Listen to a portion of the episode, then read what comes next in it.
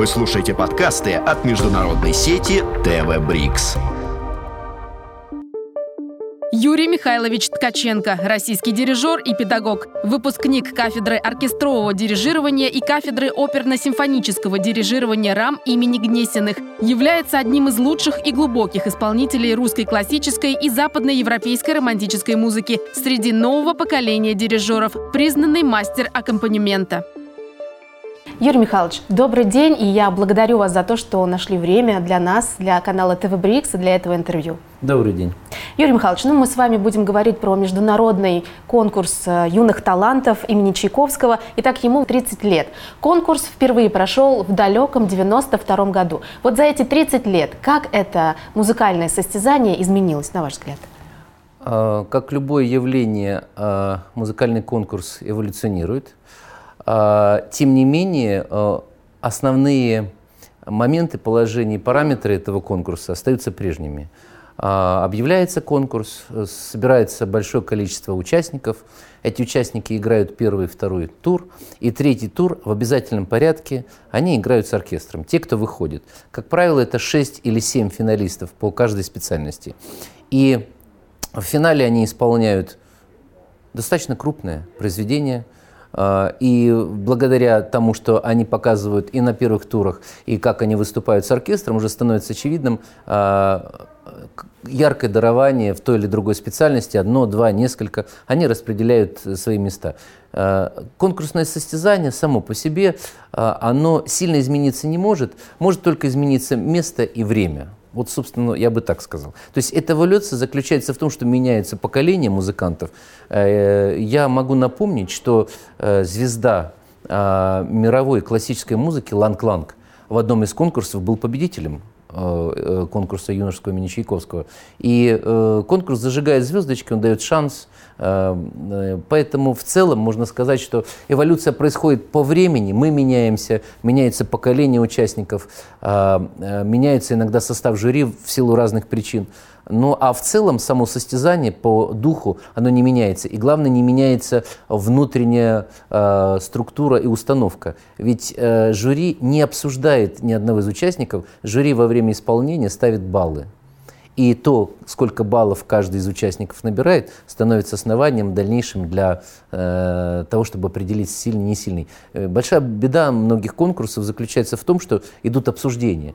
И на эмоциях иногда э, решения принимаются, ну, может быть, не всегда, э, может быть, самые-самые оптимальные. Здесь же э, человек смотрит, оценивает в определенной системе, складывается, и, э, конечно, объективность достигается максимальная. А вот как главный дирижер этого конкурса, что вы можете сказать о молодых конкурсантах, по сути, детях, либо уже маленьких, но все-таки профессионалах? Как они чувствуют себя на сцене, как они готовятся? Присутствует ли волнение, либо они действительно уже профессионалы и профессионально ведут себя? Они профессионалы, они себя ведут профессионально.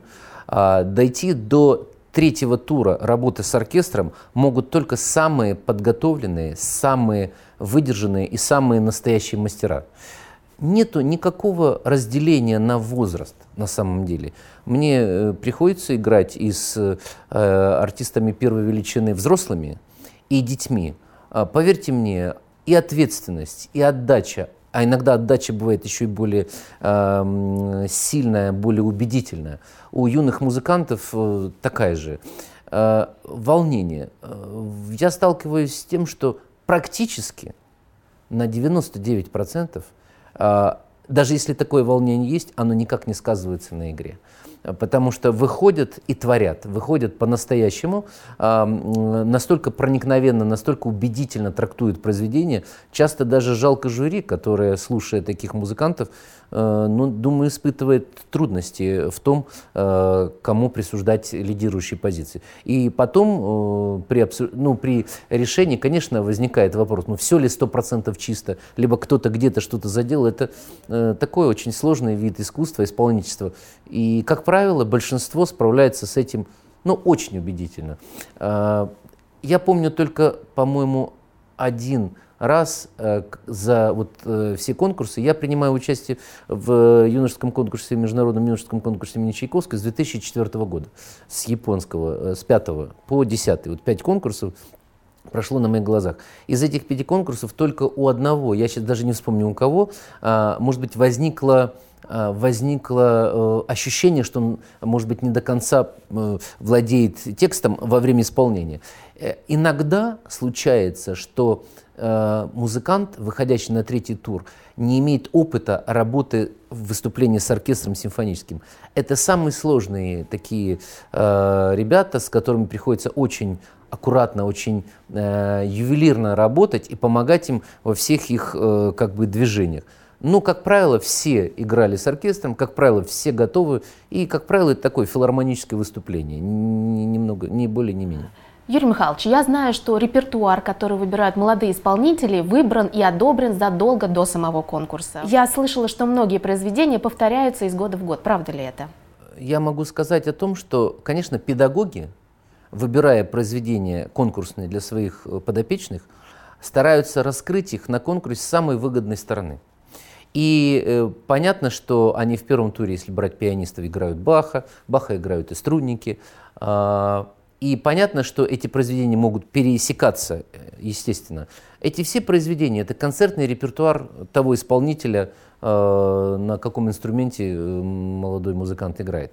Что же касается третьего тура, то выбирают любой из доступных концертного либо концертного произведения с оркестром и, естественно, заявляя программу, такая программа э, становится известна уже жюри э, при подаче заявки. В чем уникальность юношеского конкурса имени?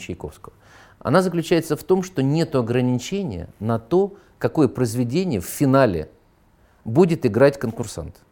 То есть, если я выступаю по двум специальностям, как дирижер э, секции пианистов – и дирижер секции любой, на выбор по-разному в разные годы, виолончелистов либо скрипачей, то я еду с готовыми ну, порядка 50-60 концертами, которые мы будем аккомпанировать с одного проигрывания. Э, что это дает? Э, любой музыкант не ограничен в том, что он хочет показать в финале. Такие ограничения есть на других конкурсах, э, ограничивают, что из каких произведений может состоять финал. На этом же конкурсе свобода но дополнительная сложность и для дирижера, и для оркестра, который совершенно не знает в начале конкурса, какими крупными сочинениями э, ну, дирижер будет дирижировать, а музыканты оркестра будут играть. И это достаточно сложное испытание. Но оправдано оно тем, что любой участник конкурса может себя выразить максимально э, полно. И при этом действительно, ну, конечно, повторяется концерт Чайковского, повторяется концерт Рахманинова, если там любой, и, и второй, и это самое, и рапсодия на тем Паганини, как правило, чаще играется. Весь романтический репертуар, который играется и взрослыми музыкантами, конечно, в репертуаре этих детей. Редко бывают э, такие малоисполняемые концерты, как скрипичный э, конюс или конюса, как будет правильно кому угодно, либо э, виолончельный Давыдова.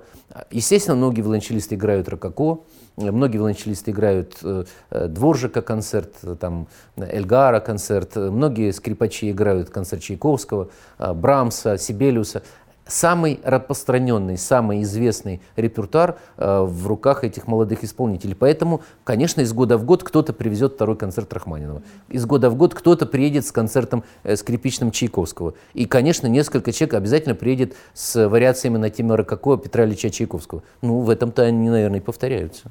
А расскажите, как происходит работа оркестра, ваша работа с молодыми исполнителями? То есть э, какое количество репетиций у вас есть совместно? Насколько быстро вы срабатываетесь с ребятами?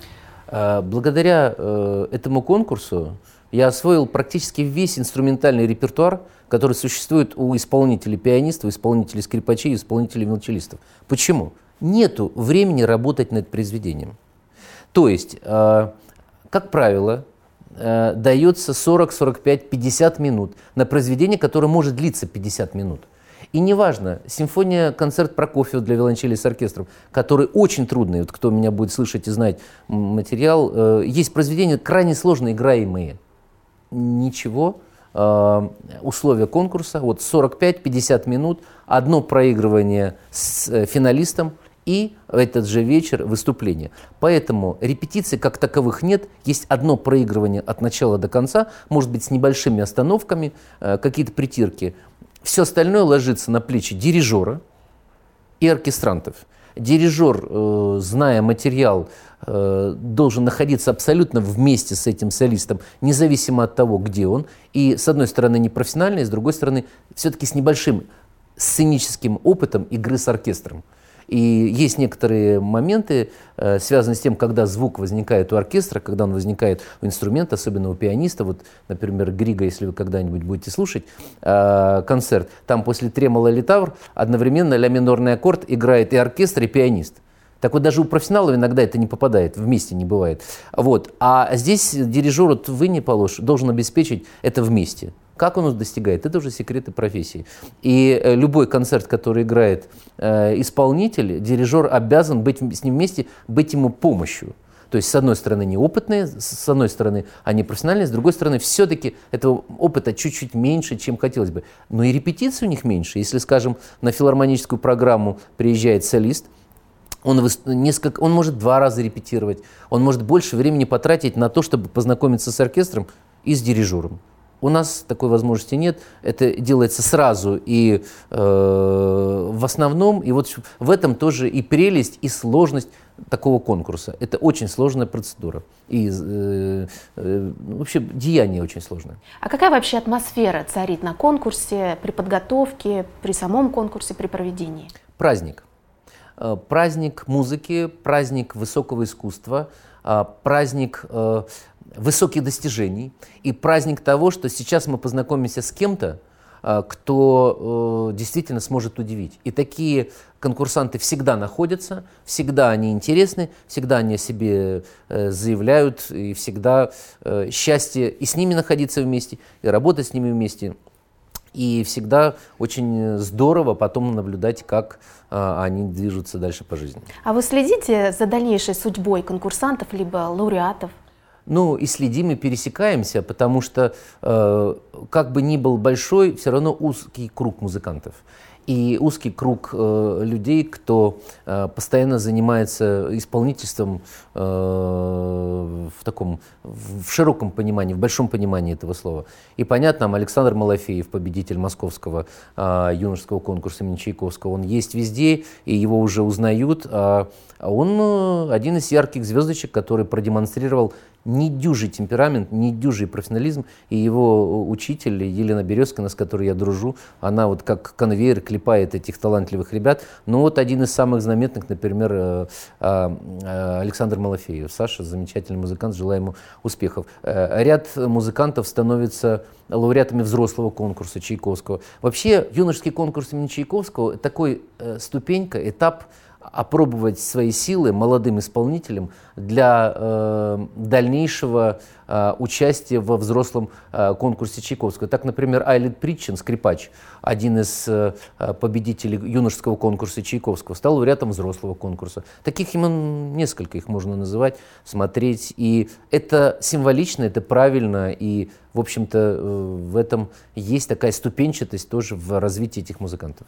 Ну вот как раз э, вы говорили, что одним из плюсов, где-то в интервью вы обмолвились, одним из плюсов больших музыкальных конкурсов, э, вы говорили, является преимущество максимально, максимальная возможность мобилизовать участников и возможность выйти на более высокий уровень, вот как раз о чем вы сейчас нам рассказывали. Есть ли еще какие-то преимущества конкретно у конкурса Чайковского, помимо вот следующей ступени? Ну, э, он похож на своего старшего брата, на взрослый конкурс Чайковского, тем, что здесь трехступенчатый отбор, настоящий. Он похож тем, что здесь финал обязательно проходит с симфоническим оркестром. Все финалисты, кто э, выбирается, доходят до третьего тура, все играют с оркестром. Э, когда музыкант, либо певец, либо инструменталист играет с оркестром, э, становится абсолютно очевидно, э, как масштаб э, этого молодого дарования. И преимущество в том, что очень компетентный жюри, как правило, и нет предвзятое, не предвзятое судейство. Я не говорю, что на других конкурсах оно предвзятое, но в силу правила, сложившегося на этом конкурсе, не обсуждать конкурсантов, оставить им только баллы во время исполнения, э, дает шанс для э, тех, кто действительно достоин, э, действительно завоевать правильное свое место. Ну и потом авторитет юношеского конкурса достаточно большой. Это один из самых, по-моему, знаковых, самых больших, самых узнаваемых юношеских конкурсов по всему миру тем более, что он и проходит в разных странах, и носит имя великого Петра Ильича Чайковского. Э, и э, действительно этот конкурс дарит э, множество музыкантов, которые в дальнейшем э, ну, определяют культурную как-то жизнь. И не только, кстати, России, ведь многие, э, Динара Клинтон, э, пианистка, завоевала вторую премию, например, в Японии. Она успешный музыкант в Англии, работает и преподает. Я думаю, что этот конкурс очень многим дал и путевку в жизнь, и дал тот э, я бы сказал, ту планочку высокую э, задал мастерства, э, не пройдя которую нельзя стать по-настоящему успешным музыкантом, артистом и получить признание. А есть какие-то международные аналоги данного конкурса? Ну, э, юношеские конкурсы существуют, и, э, конечно, я могу упомянуть и э, конкурс Дениса Мацуева Grand Piano Competition, на котором тоже мне удостоена честь быть дирижером этого конкурса, вот, который проходил в мае месяце в Москве в зале Чайковского с Государственным академическим симфоническим оркестром России. В Казахстане Денис Мацуев проводит. Но они все разные такого конкурса, который включал бы э, три специальности на высоком уровне, отдельно пианистов, отдельно скрипачей и виолончелистов, я не припомню. Может быть, есть, но он, наверное, не настолько известен, как юношество Чайковского. Конкурсы есть отдельно для скрипачей. Вот э, э, проводятся конкурсы скрипачей в Красноярске, я знаю, но только в этом городе. Там э, юных проводятся в Уфе. Вот сейчас э, Спиваков проводил э, конкурс. Еще в других городах в России. За рубежом проводятся отдельно по каким-то вот м, отдельным специальностям. Да? А вот такого масштабного по трем специальностям, причем с программой взрослого конкурса Чайковского, ну, не знаю. Может быть, кто-то меня поправит и скажет, вот смотрите, ну, не встречал. В одном из своих интервью вы говорили про самый яркий день, с которого началась ваша музыкальная карьера. Вы тогда получили место ассистента главного дирижера Большого симфонического оркестра, которым руководил и, руководил и по сей день руководит Владимир Иванович Федосеев. Вы помните эти эмоции? С чего все началось? Ну, такое не то, что можно, нельзя забыть. Это, это действительно одна из самых э, ярких воспоминаний у меня. Э, все началось с того, что э, в какой-то момент я уже закончив э, обучение в академии, э, понял, что мне нужно э, посмотреть, как работают мастера. И одним из таких мастеров, который мне был очень интересен, был Владимир Иванович Федосеев. В Государственном доме звукозаписи у него проходили репетиции, и я ему низко кланяюсь за то, что он позволял мне быть на репетициях вначале. А потом в какой-то момент он сказал мне, что будет конкурс на должность ассистента, не хотел бы я принять участие в нем. Первые мурашки пошли в этот момент, когда он мне это сказал, потому что э, э, ну, это, это не, словами нельзя передать те ощущения, которые я испытал в этот момент. Было несколько претендентов, очень достойные, замечательные музыканты. А, и вот действительно, э, я уже рассказывал где-то, что у меня была э, реминорная симфония Франка, первую часть я дирижировал, Владимир Иванович оказал великую мне честь, он сидел а, в группе деревянных духовых инструментов, я еще не встал на подиум, конечно, э, волнение мое я представляю какое. И самое интересное, я сейчас с ужасом думаю, уже по прошествии определенных лет, что же я там мог показывать, что я мог тогда делать. Тем не менее, через какое-то время, не в этот день, э, ко мне подошел э, Виктор Львович Симон, светлая ему память, э, великолепный виолончелист, концертмейстер группы виолончелей, и Александр Андреевич Бельский, концертмейстер контрабаса. Говорит, Юрий Николаевич, мы вас поздравляем. Я говорю, с чем? Говорит, был худсовет, и вот вы э, ассистент главного дирижера. Ну, вы знаете, сказать, что это было счастье, это ничего не сказать. Ну и ответственность. И, конечно, я очень благодарен и Владимиру Ивановичу Федосееву, и Большому симфоническому оркестру за то, что у меня было несколько лет э, просто э, фантастического нахождения э, под крылом величайшего мастера с великолепным оркестром. Это была академия, которая, ну, я думаю, что она определила следующие все мои шаги в творчестве и в жизни. Еще одним из знаковых э, э, дней у меня было, это когда мы познакомились с Андреем Михайловичем Щербаком. А, он как раз э, меня увидел в Большом симфоническом оркестре. Э, мы с ним э, пересеклись несколько раз, и было ряд проектов, которые мы с ним отработали. И завязалась э, но это было раньше, чем первый конкурс, это было где-то в 96-97 году. Завязалась огромная творческая человеческая дружба, которая продолжается до сих пор. я должен сказать, что, конечно, юношеский конкурс имени Чайковского, международный юношеский конкурс имени Чайковского, он невозможен без Андрея Михайловича, который является душой этого конкурса. Это э, великолепный человек, организатор, менеджер. И я думаю, что все, что наполняет этот конкурс, это вот плоды его огромного труда. Теперь уже вместе с его сыном Иваном Андреевичем, э, которые работают над тем, чтобы конкурс жил, развивался.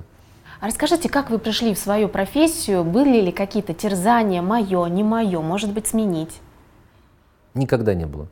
А, единственное, что самым маленьким был я пел, и окружающие называли меня местным Робертино Лоретти, если кто помнит, такого мальчика итальянского до мутации голоса. А, потом э, петь или играть на инструменте, потом играть на инструменте либо теоретика музыки, потом играть на инструменте быть теоретика музыки, либо дирижировать, потом играть либо дирижировать и в итоге дирижировать. Вот приблизительно эволюция выглядела так в разные, при разных степенях э, образования. А что вы можете посоветовать, пожелать даже молодым музыкантам, либо молодым начинающим дирижерам? Я могу посоветовать э, то, что советовали мне, когда я был совсем только-только э, учеником музыкального училища. Кстати, э, сейчас это на Украине город э, Крапивницкий, раньше был Кировоград, а до этого был Елизаветград. Чем он известен? А, Генрих Густочный Гаус, ведущий профессор Московской консерватории, родился там. И этот город имеет огромные традиции музыкальные. Недалеко от этого города э, родился и я. И, собственно, э, что мне говорил Ким Саныч Шутенко, опять же, э, учитель э, мой, теоретик, теоретик, настайник, учитель э, Крутого Игоря. Вот, э, он говорил, если хоть чуть-чуть у вас есть сомнения в том, нужна вам эта профессия или нет, уходите от нее. Но если вы без этого жить не можете, если вы не, ощу- не можете прожить дня без этой профессии, без нахождения в ней, тогда это ваше, без всяких гарантий на какой-то успех. То есть э, люди очень много работают, трудятся, и никто никогда никому не даст гарантии, что у человека-музыканта, который трудится, будет успех. Очень сложная, очень непредсказуемая и для людей, которые ищут какой-то комфорт и уверенность в жизни, она неподходящая профессия. Абсолютно. В нее приходят только те, кто без этого жить не может. Вот я такой же человек. Я без музыки жить не могу. Это с раннего детства так. А в таком случае, насколько востребована сейчас профессия музыканта, либо дирижера в частности? Э, есть такая поговорка у дирижеров. Э, дирижеров много, но дирижеров нет. И также музыкантов много, но музыкантов нет. А во второе слово дирижер либо музыкант вкладывается понятие высочайшего профессионализма. А, востребована специальность в случае, если этот человек способен, лучше, если он одарен, если он правильно научен, если он самоотвержен, если он трудолюбив и скромен. Вот если э, человек трудится, трудится много, у него хорошие педагоги, у него хорошие данные музыкальные, если он еще талантлив, конечно, он будет э, востребован, он найдет себе применение э, на любом из этажей э, музыкальной жизни, потому что не все выходят на самые верхние этажи, и не обязательно выходить всем на верхние этажи. Кто-то должен учить, кто-то должен среднее специальное звено готовить. Это нормально, это естественно. Главное, человек может быть доволен собой, только тогда, когда он много трудится. Это главный успех, ну, при определенных обстоятельствах, о которых я уже сказал. А чего вы ожидаете от предстоящего конкурса Чайковского? Ну, э, я думаю, что те э, сложности, которые всех нас настигли и о которых мы все знаем, э, вносят свои коррективы в этот конкурс. Тем не менее, э, много молодых ребят ждут э, времени, чтобы заявить о себе – Такие ребята есть. Они есть по всему миру. И, конечно, я жду новых открытий, я жду новых ярких имен, я жду нового праздника, я жду э, новых интересных концертов и э, того счастья, э, той химии, как говорит один большой мастер, которая возникает между артистом на сцене, артистом в зале в момент абсолютной эйфории – это момент, когда, ну, как правило, в музыкальном произведении есть такие эпизоды, э, как какая-то кульминация, какой-то э, перед самим окончанием, когда уже э, поднимается на пьедестал основная мысль произведения. Когда она делается здорово этим молодым мастером, когда она подхвачена оркестром, когда э, вовлечен в этот процесс зал, э, когда восстанавливается такой вот э, нерв в этом зале, э, с одной стороны, для зрителей это какое-то очищение, это приподнятие на какой-то более высокий эмоциональный уровень, а для исполнителей это момент откровения, момент возможности передать все свои эмоции, все накопившееся, что копилось раньше публике. Это невероятное ощущение, и этих ощущений, конечно, жду не только я. Ну что ж, Юрий Михайлович, я благодарю вас за это интервью. Я надеюсь, все пройдет хорошо, на высшей ноте. Я желаю вам всего хорошего, всего доброго и большое спасибо. Спасибо вам огромное. Вы слушаете подкасты от международной сети ТВ Брикс.